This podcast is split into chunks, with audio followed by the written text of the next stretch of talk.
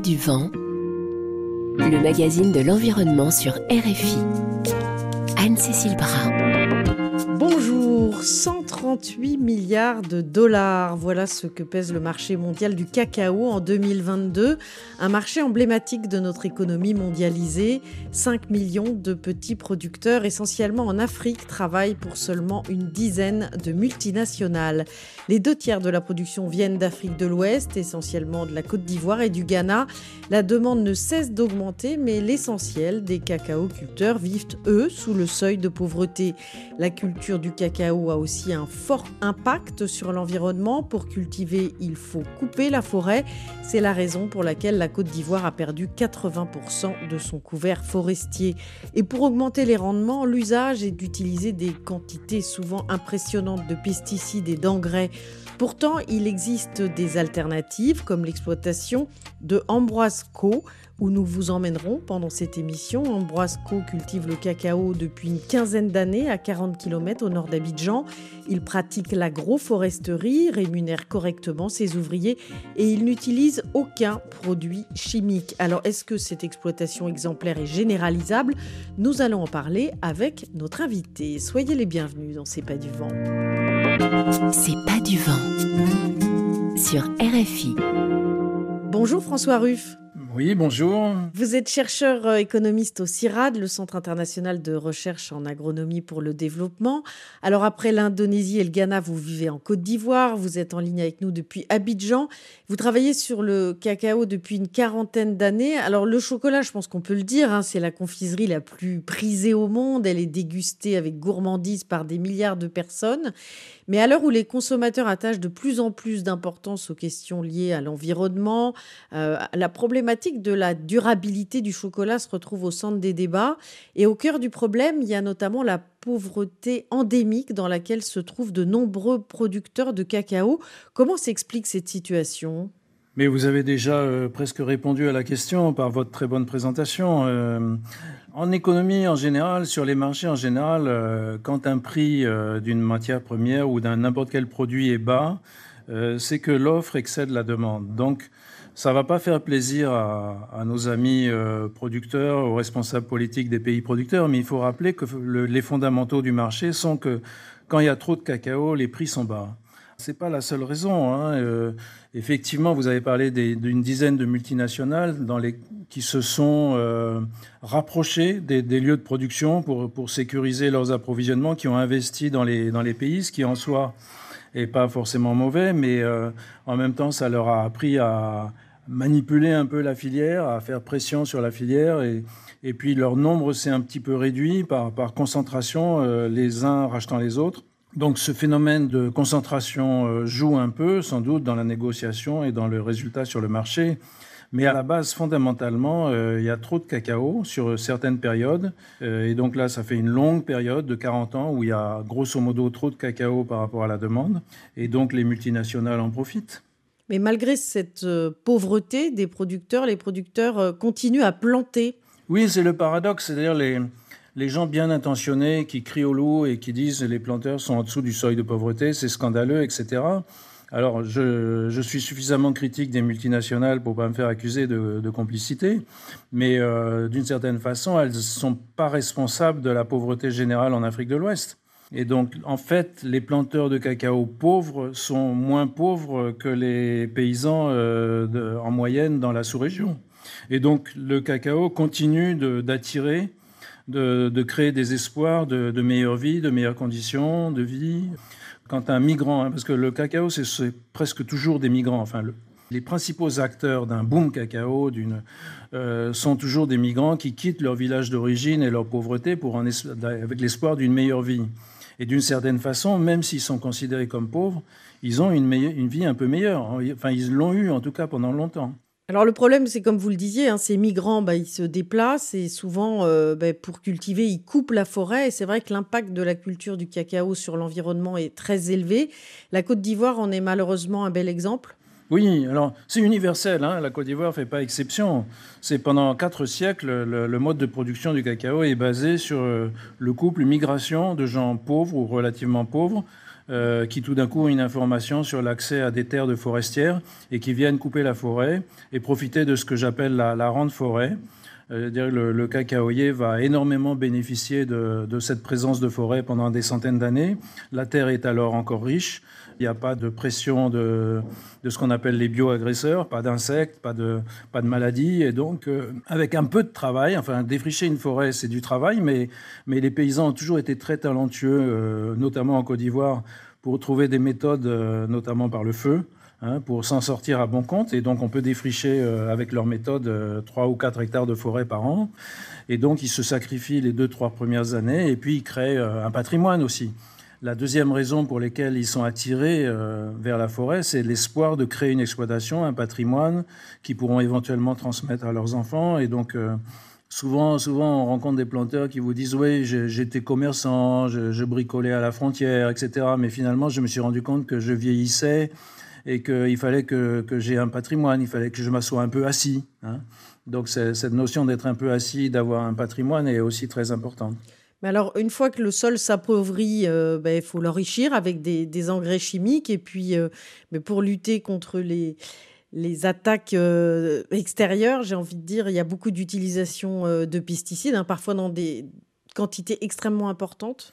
Oui, alors il y a les deux fléaux, hein, la déforestation et l'abus de consommation de produits chimiques. Alors ils se succèdent historiquement chronologiquement, tant que un pays est couvert de forêts et, bénéficie de cette rente forestière, euh, à la fois au niveau de la parcelle et au niveau climat, euh, alors ils n'ont pas besoin d'intrants. Euh, mais au fur et à mesure que la forêt disparaît, que le climat change, que la terre s'appauvrit, que les insectes augmentent, alors ils sont petit à petit obligés de passer à des produits chimiques. C'est ce qui s'est passé historiquement en Côte d'Ivoire depuis une vingtaine d'années avec des, accélérations euh, terribles qui sont néfastes effectivement euh, pour la santé de l'environnement, des possibles effets contre-productifs. Hein, si, vous, si vous traitez trop les, les cacaoyères, il y a probablement un effet sur les insectes pollinisateurs. Et puis les, un excès d'engrais appauvri finit par créer des problèmes euh, faisant produire trop le, le cacaoyer et, appauvrissant le sol. Donc effectivement, petit à petit, il y a un déséquilibre qui se crée et euh, de nouvelles maladies qui arrivent, hein, comme le, le swollen shoot en Côte d'Ivoire. Et donc ça, c'est l'histoire du cacao, c'est-à-dire qu'après un boom de quelques dizaines d'années, euh, inévitablement, euh, le destin de, cette économie cacaoyère est de retomber et d'être suivi par une récession. Alors pourtant, il existe des expériences qui montrent à quel point la culture du cacao peut être respectueuse de l'environnement, à l'image de la plantation d'Ambroise Co. Elle est située près du village d'Azaguier, à 40 km au nord d'Abidjan. Ambroise Co cultive le cacao depuis une quinzaine d'années de manière biologique et son astuce, c'est associer la culture du cacao à l'agroforesterie. C'est un reportage de Binta Diagne, notre correspondante en Côte d'Ivoire. Ici, c'est Capitaine, mon arbre fétiche. Le seul cacaoyer qui, en ma connaissance, produit jusqu'à 450 cabosses par an. C'est un cacaoyer euh, qui a quand même un tronc euh, assez massif. Il porte énormément de coussinets floraux pour pouvoir euh, produire des cacaoyers. Il a au moins 3,50 m de haut, une belle canopée et il est constamment rempli de fruits comme vous le voyez actuellement. Quel a été votre secret pour l'encourager à produire autant? Il était stérile. Il ne produisait pas une seule cabosse. Il m'a fallu passer seulement trois mois à ses pieds avec un banc, lui demander, voilà, de ne pas être le dernier de la classe. On sait se parler. C'est pas un langage euh, comme un langage anti-humain, mais il y a le ressentir il y a le ressentir, il y a la transmission d'énergie. J'ai perdu quand même beaucoup d'énergie que je lui ai transmis et il me le rend très bien aujourd'hui. Tous les matins, Ambroise observe et parle à ses cacaoyers. Ambroise Nko a grandi en milieu rural et s'imprègne des conseils de son grand-père. Pour cultiver le cacao, cet agriculteur utilise des outils et des techniques traditionnelles pour entretenir sa plantation de 15 hectares. Après la récolte, place à l'écabossage. Les manœuvres utilisent une pelle bongo pour extraire les graines des cabosses. C'est un outil moins tranchant que la machette généralement utilisée dans les plantations en Côte d'Ivoire. Eh bien, le son nous informe que le cacao a été bien mené à son terme. Nous ne faisons pas des cabossage avec des objets contondants pour ne pas blesser les fèves.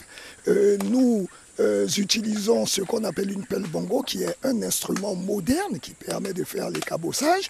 Et ce bruit spécifique que vous entendez, ce craquelis que vous entendez, euh, nous dit que la fève, la, la cabosse est constituée d'un cortès qui est en bonne et due forme, puisque le cortès, il est épais et rigide, donc protège la fève contre les invasions, contre les attaques des insectes, mais également, euh, ça nous dit qu'il y a du bon mucilage à l'intérieur, donc ça peut nous permettre de faire une fermentation optimale. Puis les fruits de la cabosse sont conservés dans des feuilles de bananier. Il s'agit d'un four traditionnel qui permet de faire fermenter les fèves de cacao.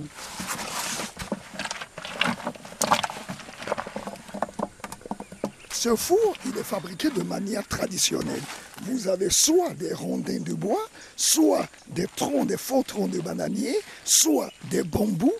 En tout cas, il faut quelque chose pour euh, faire l'encadrement. Ici, nous avons choisi une pente pour permettre l'écoulement du jus et nous allons le tapisser en son intérieur par des feuilles de bananier qui vont présenter l'envers vers l'extérieur parce qu'on va bénéficier de la poudreuse blanche qui se trouve à l'intérieur des feuilles de bananier. Voilà, et c'est elles qui vont devenir euh, la levure qui va permettre d'amorcer la fermentation. Et donc, que se passe-t-il une fois que les fèves sont posées dans, dans ces feuilles de bananier? Les deux premiers jours où les fèves vont être dans le four, on va procéder à ce qu'on appelle à la fermentation alcoolique. Sucre issu du mucilage, eau avec euh, la levure issue de la feuille de bananier, bien couvert la température va monter jusqu'à 40-45 degrés. Le mucilage, c'est-à-dire la, la ganse blanche qui se trouve autour de la fève, qui est sucée souvent par les enfants et autres, va couler. C'est le mucilage, ça va couler et donner ce qu'on appelle le jus frais de cacao. Donc, les deux premiers jours, on aura la fermentation alcoolique. On va ouvrir le four, le brasser pour l'aérer et bénéficier des bactéries acétiques qui se trouvent dans l'air ambiant. À partir de ce moment, on va amorcer la fermentation acétique. À quoi sert cette étape euh, de la fermentation acétique? De quoi s'agit-il en fait? Cette fermentation acétique, son rôle va détruire le germe de la fève pour l'empêcher de repousser, mais va réduire l'amertume du violacé de la fève.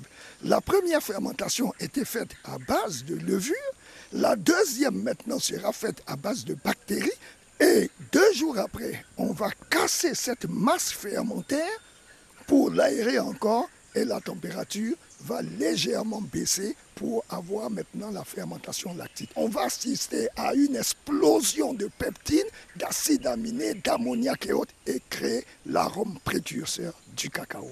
Donc voilà le rôle et le but d'un four de fermentation parce que s'il n'existe pas, le manque de fermentation est un défaut majeur au cacao, donc on ne pourra pas en faire du chocolat. Pourquoi est-ce que vous utilisez cette méthode-là et pas la méthode que tous les planteurs de cacao utilisent? En fait, c'est cette méthode traditionnelle que tous les planteurs lambda devaient utiliser. Mais ici, on assiste à une perdition des méthodes de travail. Les gens cueillent le cacao le lundi, le mardi, ils le mettent au soleil, donc c'est un cacao non fermenté, ou ils cueillent le cacao, ils les mettent dans des sacs euh, en plastique pour faire chauffer et deux jours après, ils le mettent au séco. Donc on assiste à des fèves ardoisées, à des fèves violettes. C'est vraiment pas du travail. Et comme je l'ai dit, euh, la fermentation est la base de la réussite du cacao. Voilà pourquoi, avec le Fonds STI, qui est le Fonds pour la science, la technique et l'innovation, nous travaillons actuellement sur les starters de fermentation du cacao, qui est un programme euh, scientifique et universitaire. À quelques pas de ce four traditionnel, Ambroise Nko a installé des séchoirs montés sur pilotis. Il s'agit de lattes de bambou ou de raffia tissées les unes à côté des autres. Les fèves sont posées dessus et exposés au soleil pendant quelques jours.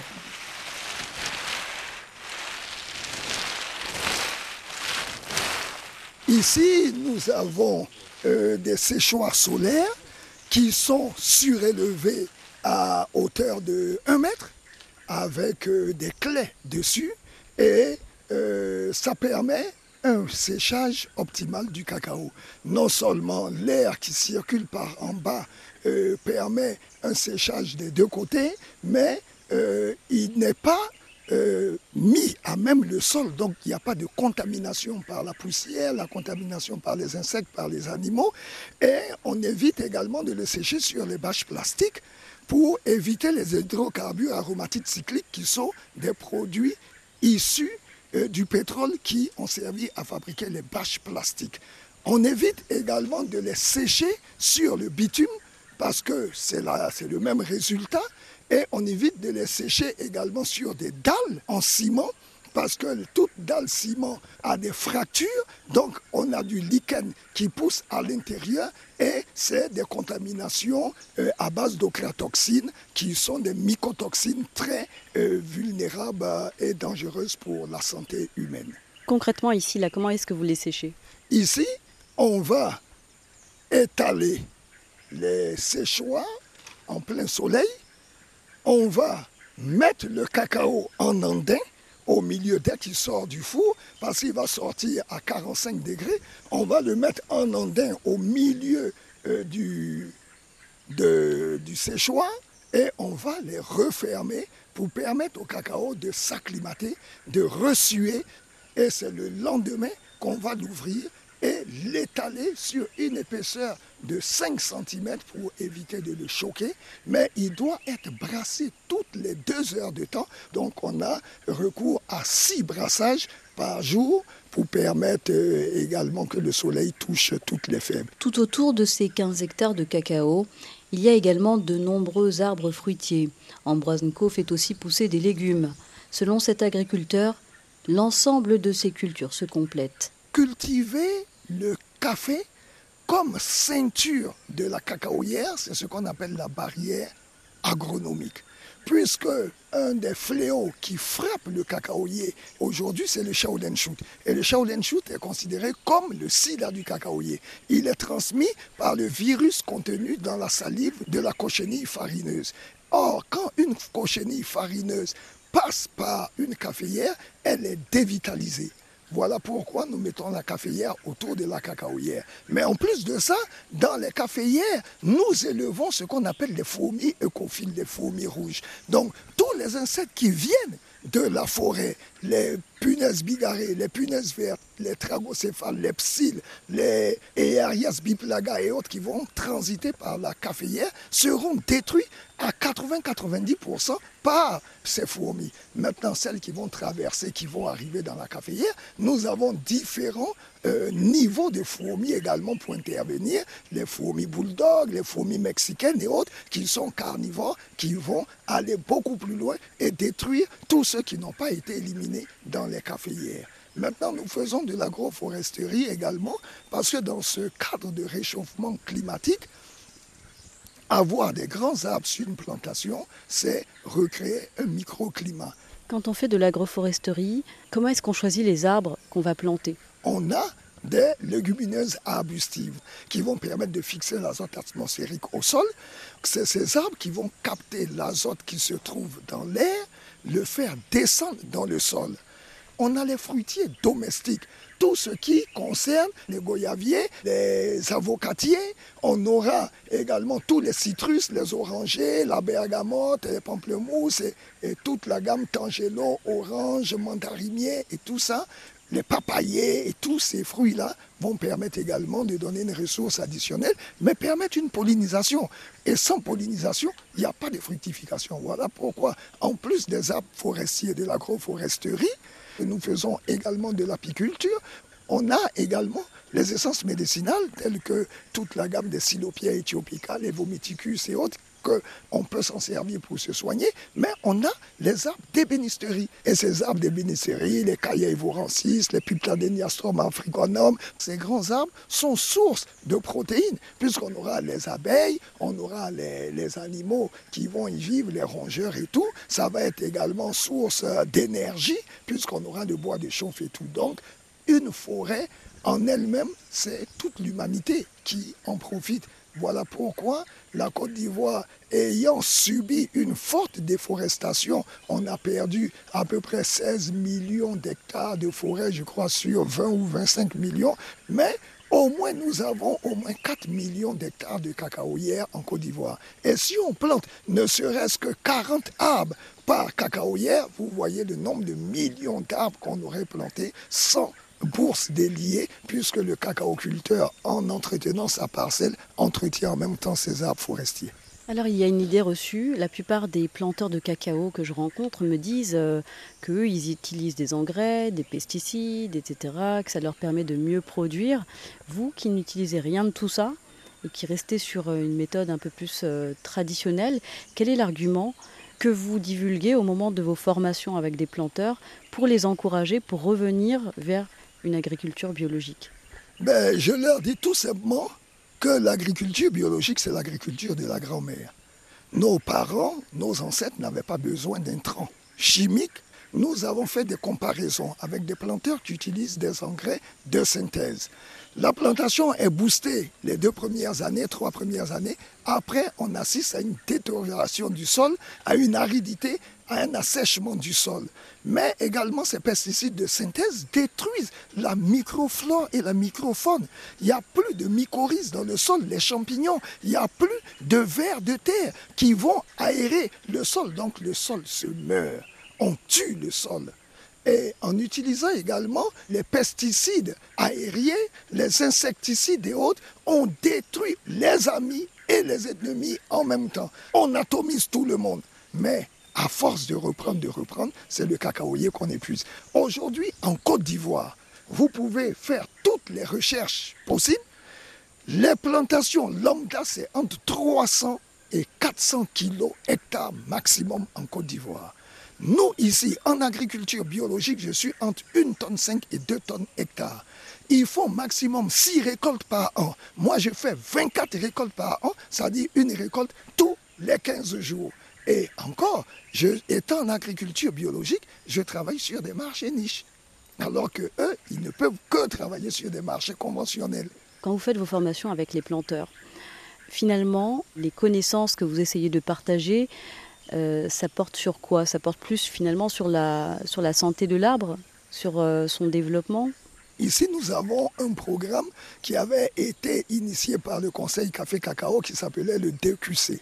Le DQC, c'est une méthode complète de l'agriculteur. Depuis la préparation du sol pour la création d'une plantation, en passant par la pépinière, la trouaison, l'installation de ces arbres, les tailles de croissance, l'entretien de ces arbres, la fertilisation, la lutte contre les insectes et tout, c'est tout ces panoplies-là que nous passons au peigne fin, mais en utilisant des méthodes naturelles. Ici, nous fabriquons nous-mêmes nos biopesticides, nous fabriquons nos propres engrais, nous avons un programme de formation aux bonnes pratiques agricoles que nous dispensons à nos paysans. Chez Ambroise Co, rien ne se perd, tout se transforme. Chaque résidu issu de la culture du cacao est ensuite réutilisé. Tout d'abord pour faire du compost. Et c'est Mafoudia Souma, une doctorante guinéenne, qui nous explique la marche à suivre. On transforme les coques de cabos en compost. Et pour la fabrication du compost, nous utilisons la fiente de poulet. Comme nous faisons l'élevage, nous utilisons la fiente de poulet les légumineuses comme le puaria qui est là, les feuilles de cacaoyer, la cendre que nous regroupons après la préparation, la cuisson là, et de l'eau. Comment faites-vous pour savoir que le compost est bon? Après la décomposition, nous enlevons les, nous faisons des échantillons que nous envoyons au laboratoire pour les analyses. On a le pH, la conductivité, le taux de toxicité une fois que le taux de germination est fiable, à 100% ou bien 80%, là, on sait que le compost ne sera pas toxique pour la plante. Et ça peut prendre combien de temps comme ça pour être au repos? Après le montage de la compostière, après un mois, nous faisons le retournement. Après chaque deux semaines, nous faisons le retournement, c'est-à-dire on retourne, on voit d'abord la température et on arrose avec de l'eau. Et trois mois, le compost est prêt. Mais si les cabosses ne sont pas décomposés comme ça, ça peut prendre six mois.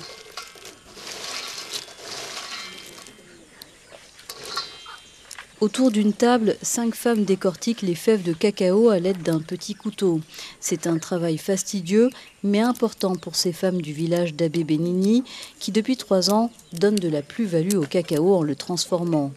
Les voici lancées dans le décortiquage des fèves. Eliane Guessant est membre de ce groupe.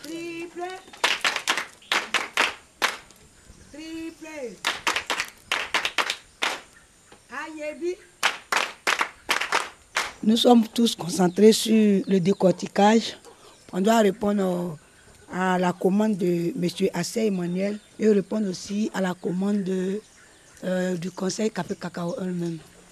Donc, euh, en une semaine, il faudrait qu'on puisse décortiquer au moins 150 kilos à la main pour pouvoir faire la livraison. Et alors, vous décortiquez à la main avec un petit couteau. Pourquoi ne pas utiliser des machines? On décortique à la main pour le chocolat, en tout cas spécial, parce qu'il y a les commandes spéciales de chocolat. Comme ça, à la présidence, dans les ministères, ils ont besoin du chocolat vraiment naturel, tout ce qui est fait à la main. Et puis pour faire les dragées, on ne peut pas décortiquer à la machine. Parce que quand tu fais passer à la machine, automatiquement, la machine broie tout et la poudre sort ailleurs. Or là, il faut utiliser la peau pour les tisanes la coque, on prend pour faire les tisanes. Donc si on fait passer à la machine, déjà on perd le marché de tisane. La tisane, mhm. elle se vend cher? Oui, la tisane se vend cher parce que d'abord même, le kilo même de, de coque, le kilo fait 1500 francs CFA. Donc déjà, vous voyez que la coque me coûte plus cher que le cacao elle-même. Et les fèves, vous les vendez à combien le kilo? Les fèves, quand c'est décortiqué, on le vend à 3000 francs le kilo. Euh, c'est plus que le prix même d'achat du cacao.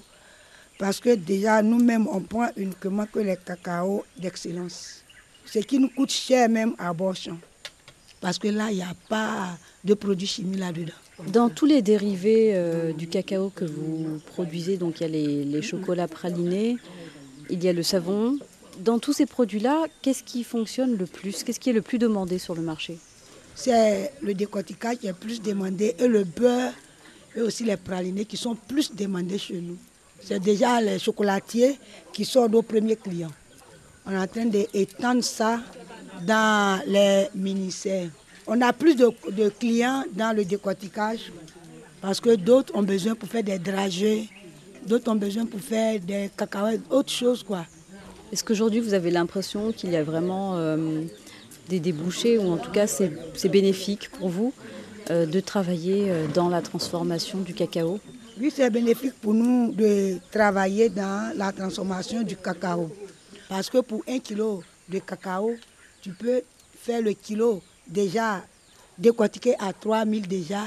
Et quand tu prends les pralinés, un kilo de cacao, nous transformons facilement un kilo de cacao en praliné à 25 000 francs. Les deux semaines font 157 000. Donc en deux semaines, vous avez pu économiser, épargner 157 000 francs. Félicitations à vous et bonne continuité. Ne baissons pas les bras. L'épargne de la semaine est terminée. Pralines de chocolat, poudre, savon et jus de cacao, ce sont autant de produits que ces femmes du village d'Abbé Benini parviennent à fabriquer pour des marchés niches. Ces ventes leur permettent de s'organiser et surtout d'épargner ensemble. Tous les vendredis, chaque membre apporte sa contribution. Parmi elles, Coco Afoui Marcel a épargné 5 000 francs CFA cette semaine. 5 000 francs, ça sert à épargner parce que j'ai des projets et je veux épargner pour que quand l'année finit, je récupère cet argent et je prends. Il y a mon magasin que je suis en train de construire qui est en cours. Comment est-ce que vous avez gagné cet argent-là? Je vais au champ, je cueille les piments, je vends des gombo, je vends du manioc. Moi-même, je fabrique de la ticket. Quel avantage est-ce que vous voyez à vous regrouper ici chaque semaine avec toutes les femmes euh, dont les maris euh, sont dans les plantations de cacao? Ça nous arrange encore plus. Toutes les femmes peuvent faire ce qu'elles ont envie de faire. Toi, tu veux faire ton commerce, tu prends ton argent, tu fais ton commerce. Toi, tu veux faire ta plantation actuellement. Nous sommes au moment de nettoyage des plantations.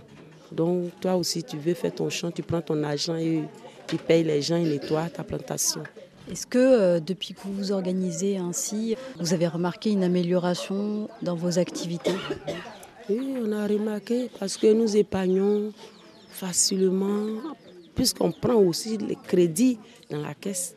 Donc quand tu es un peu coincé, tu viens, tu prends le crédit et tu travailles facilement. Tu rembourses aussi. Avec euh, cette organisation-là, est-ce que vous avez l'impression aujourd'hui de gagner de l'argent grâce euh, au cacao? Oui, puisque nous faisons, c'est comme vous avez montré, vous avez montré tout de suite là, les pralinés là, ce qui est dans le paquet là, nous-mêmes nous fabriquons ça. Et on peut aussi faire du cacao noir. Et il y a des gens, en décembre là, il y a eu un truc de chocolatier en Côte d'Ivoire là, et nos trucs ont été représentés là-bas. Donc on s'est dit qu'en fabriquant cela, bon, les gens de la bonne volonté, un jour, ils peuvent dire, ah tiens, voici les femmes qui veulent travailler, que vraiment, il faut qu'on puisse les approcher pour les soutenir. en tout cas, c'est nos rêves, hein. C'est nos rêves. Voici pourquoi on se force pour travailler à main pour pouvoir aboutir à nos objectifs. Eliane Guessant préside l'association villageoise d'épargne et de crédit mise en place en novembre 2020. Pour l'instant, le démarrage de cette organisation lui semble plutôt encourageant. On épargne tous les semaines et arrivé à ce moment, on se fait des prêts pour pouvoir réaliser ce qu'on a réalisé dans un premier temps pour augmenter nos capitales. Et chaque personne mène son activité pour pouvoir épargner au cours de la semaine. Et chacune est venue avec son objectif de pouvoir réaliser quelque chose. Plus tard, avoir quelque chose pour être autonome financièrement, comme on le dit. Est-ce que ça représente beaucoup d'argent? Par exemple, l'année dernière, euh, cette organisation-là, ça vous a permis de mobiliser euh, combien de quel montant de fonds La première année, le premier cycle, on était à 100 membres. On a pu mobiliser environ 4 millions 500 000 francs dans les épargnes. Et l'année qui vient, le cycle qui vient de terminer, l'année 2022, on a pu mobiliser 15 millions de francs CFA en 12 mois. Ces 15 millions d'épargne donc servent à chacun, à chacune, pour euh, réinvestir dans quelque chose. Dans quelque chose. Il y a une qui a pu se faire un magasin. Il y a une qui avait besoin de compteur de courant, qu'elle a pu prendre son compteur à elle-même il y a une, elle a ouvert une petite activité de habits. Il y a une aussi qui a pris pour créer une petite activité encore, qu'elle fait un petit restaurant au sein du village. Et moi, j'ai pris pour pouvoir créer une plantation de cacao. Ambroise Nko en est convaincu, la qualité du cacao a un prix. Il s'agit pour lui de tirer vers le haut l'ensemble de la filière cacao en Côte d'Ivoire. J'ai bon espoir que d'ici quelques années, la Côte d'Ivoire, qui est premier producteur mondial quantité, devienne parmi les cinq meilleurs producteurs mondiaux pour que le cacao puisse se vendre à un prix compétitif, rémunérateur pour le cacao-culteur. Car la qualité a un prix. Et si on veut vivre de notre art, on veut vivre de notre cacao-culture, il faut qu'on fasse de la qualité et qu'on soit perçu comme des planteurs soucieux de ce qui va dans l'assiette. Un reportage de Binta Diagne réalisé par François Porcheron.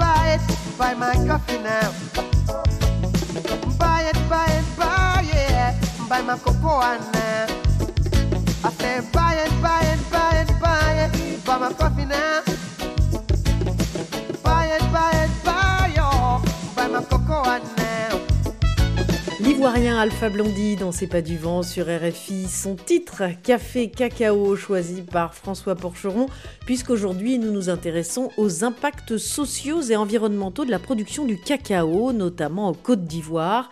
François Ruff, je rappelle que vous êtes chercheur économiste au CIRAD, le Centre international de recherche en agronomie pour le développement. Vous êtes avec nous depuis Abidjan. Vous travaillez depuis une quarantaine d'années sur le cacao.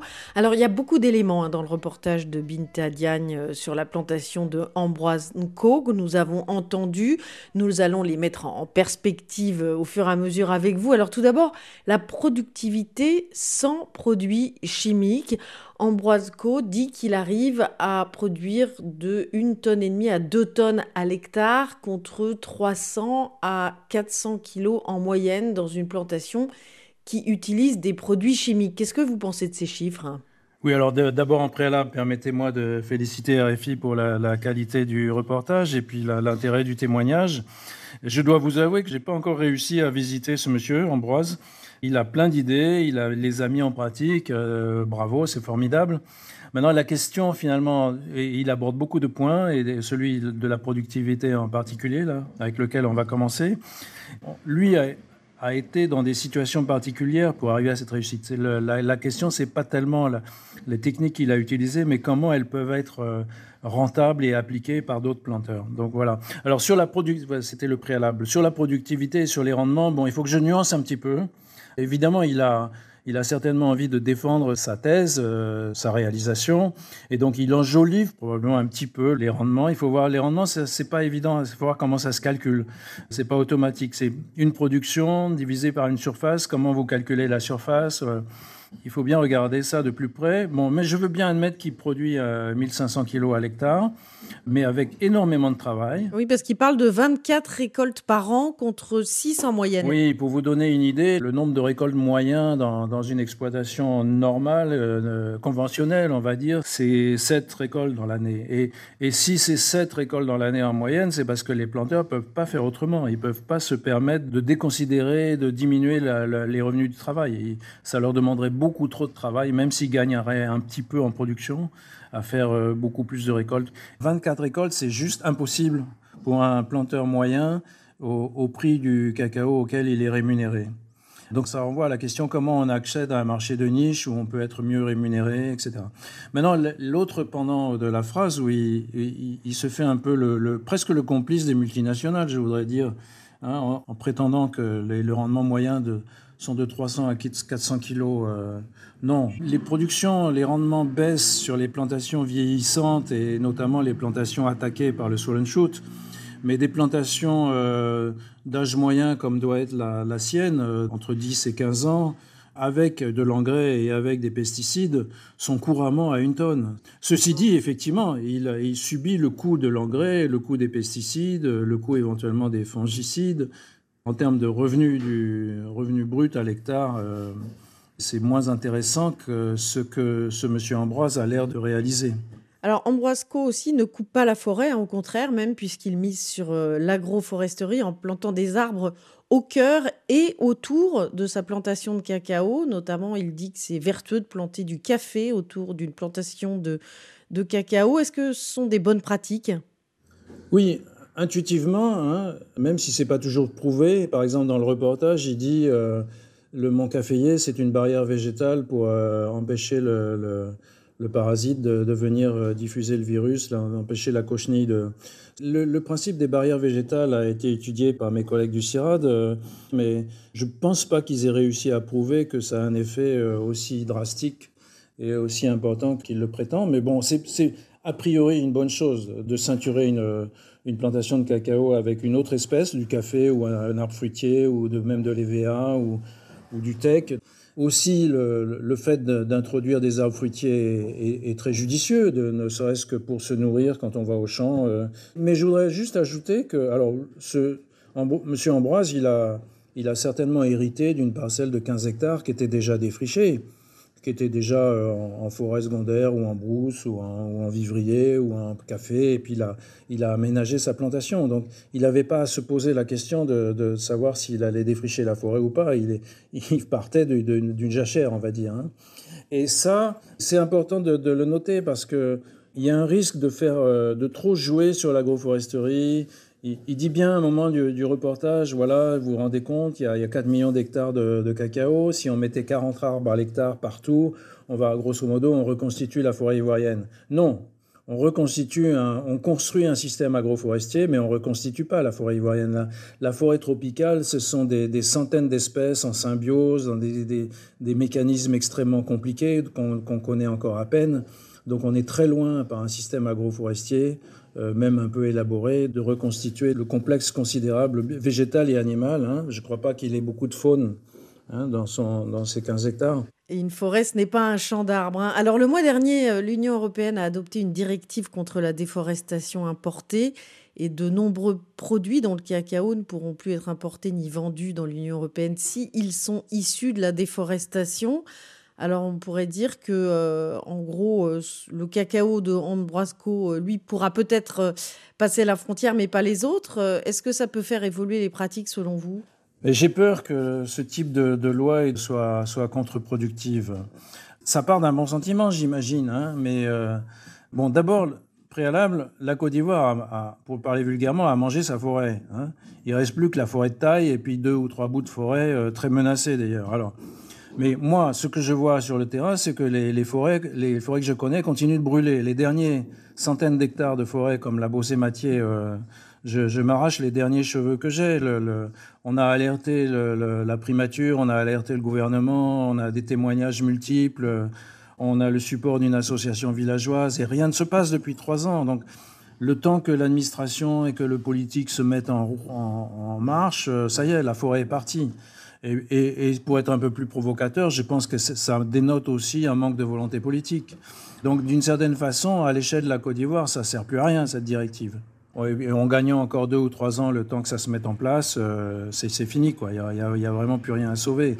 Donc, ce n'est pas là où l'Union européenne devrait mettre son argent. En tout cas, dans le cacao, elle devrait aider concrètement sur le terrain, là où il y a encore de la forêt, à aider les pays et les planteurs à voir comment ils peuvent se développer en épargnant leur forêt plutôt qu'en la sacrifiant. Alors, les, femmes du village euh, d'Abbé Bénini développent des produits dérivés du cacao, hein, comme la poudre, le savon, le jus de cacao. Et on l'a entendu, leurs ventes euh, leur permettent de s'organiser, d'épargner ensemble. On a aussi le sentiment que les ouvriers de cette exploitation d'Ambroisco sont euh, bien rémunérés, en tout cas justement. Donc sa plantation pourrait être euh, certifiée sans doute euh, commerce équitable. C'est un label qui rassure en tout cas euh, les consommateurs européens. Est-ce que c'est fiable? Monsieur Ambroise ne dit pas exactement le prix auquel son cacao est payé, mais je pense qu'il bénéficie d'une certification bio. Et les certifications bio en Côte d'Ivoire marchent relativement bien jusqu'à présent, c'est-à-dire que les prix sont respectés, les prix relativement élevés par rapport au prix normal sont respectés, mais c'est un marché de niche extrêmement limité. Et là, et là j'en viens à la deuxième partie de votre question. Malheureusement, la, commercialisation du cacao est tellement euh, manipulée, euh, dans l'intérêt de quelques intermédiaires, de quelques dirigeants de coopératives. Il peut y avoir quelques exceptions. Mais enfin, je suis obligé de, témoigner de tout ce que les planteurs nous disent dans tous les coins de la Côte d'Ivoire. Quoi. Ils sont manipulés par les, directions de coopératives, ils signent des faux reçus. Donc après, quand les évaluateurs de, viennent dire « Ah, c'est formidable, ils ont un gain de revenus, euh, vraiment ça marche, la certification, alors que tout est truqué de A à Z. Hein. Et les planteurs savent même pas quelquefois qu'ils sont certifiés. Donc la prime, euh, quand elle est payée, elle va directement dans la poche des, dirigeants de coopératives. Encore une fois, il peut y avoir quelques exceptions, il peut y avoir quelques coopératives qui respectent un peu mieux les planteurs. Mais dans l'ensemble, le, système est complètement euh, biaisé. Donc, dans un système comme ça, ni le commerce équitable, les standards Woods, Rainforest, Fairtrade ne sont en capacité de faire respecter leurs idéaux. Et pareil pour la directive européenne sur la déforestation. Par contre, l'effort d'essayer de, de, trouver de la plus-value dans la transformation de la fève, donc ne serait-ce que déjà euh, enlever les téguments, euh, enlever la peau des fèves, euh, en faire des, un premier petit produit de transformation, des fèves un peu sucrées, enrobées, et qui vont être vendues dans les stations-service ou, dans les, ou dans les boulangeries en Côte d'Ivoire, c'est déjà, même si c'est marginal du marginal, c'est la tendance est, bonne. Hein, et puis peut-être que, comme elle dit dans le reportage, elles vont pouvoir faire des tisanes. Nous, on se bat sur les téguments de cacao, cette peau de cacao, c'est un formidable fertilisant. Et on ne comprend pas pourquoi les multinationales refusent. Nous, on leur a dit plusieurs fois, mais écoutez, récupérez les, téguments de cacao dans vos usines et renvoyez-les euh, au village. Ils vont s'en servir comme engrais organique. La réponse, c'est niette. Pendant longtemps, c'était un déchet qui encombrait les cours d'usine, mais maintenant, ils savent quoi en faire. Il est probable qu'ils en vendent une partie aux plantations de bananes, ce qui représenterait un, transfert de fertilité euh, du paysan vers l'agro-industrie, ce qui n'est pas très honnête. Enfin bon, il y, aurait beaucoup de choses à creuser là où les multinationales jouent pas leur, euh, un rôle, alors que parallèlement, elles clament la durabilité, la reconstitution de la forêt. Donc le, discours et la réalité sont très éloignés. Alors en conclusion, François Ruff, si je vous écoute bien, euh, la Côte d'Ivoire va épuiser ses forêts et puis il va y avoir de nouveaux fronts pionniers dans d'autres pays où euh, l'histoire va se poursuivre. Et oui, mais c'est ce que nous dit euh, l'histoire du cacao. Euh, quatre siècles d'histoire euh, ne laissent pas beaucoup de chance à un scénario alternatif. Le Libéria, c'est déjà sûr. Le boom cacao est déjà parti, on l'arrêtera plus. Je pense que d'autres pays, il suffit de regarder là où il y a des taches vertes. Hein. Bon, on sait très bien qu'au Pérou, il y a des, des, hectares et des hectares de forêt qui disparaissent. J'ai des collègues de Nitidae qui évoquent un prochain boom dans l'est du Cameroun. c'est très probable.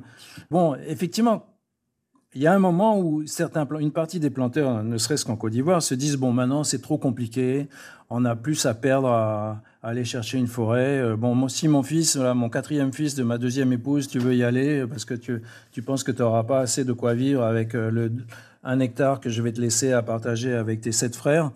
Eh bien, bon, ben vas-y, va tenter ta chance. Il y a, beaucoup de jeunes Ivoiriens et de jeunes Burkinabés déferlent maintenant euh, au, au Libéria. Maintenant, c'est vrai qu'il y a une partie des planteurs, et c'est pour ça qu'on a des booms sur, le, sur l'engrais, la consommation d'engrais et des pesticides, qui se disent, bon, maintenant, c'est trop compliqué d'aller euh, chercher une forêt ailleurs, j'essaye de me débrouiller avec ce que j'ai, et je déverse des pesticides euh, sur mes plantations, euh, aussi parce que la population d'insectes a augmenté avec la déforestation. Et donc, et donc c'est très mauvais pour l'environnement et pour leur propre santé. Et, ça aussi, ça va avoir un coup d'arrêt à un moment. Merci beaucoup François Ruff d'avoir répondu à nos questions. Je vous en prie, merci beaucoup. Merci de m'avoir accueilli. Merci à François Porcheron pour la réalisation de cette émission et à vous, chers auditeurs, pour votre fidélité. Continuez à partager nos podcasts sur vos plateformes préférées. Vous êtes de plus en plus nombreux à nous écouter chaque semaine. Prenez soin de vous et des vôtres. Nous nous retrouvons la semaine prochaine. Même planète, même heure.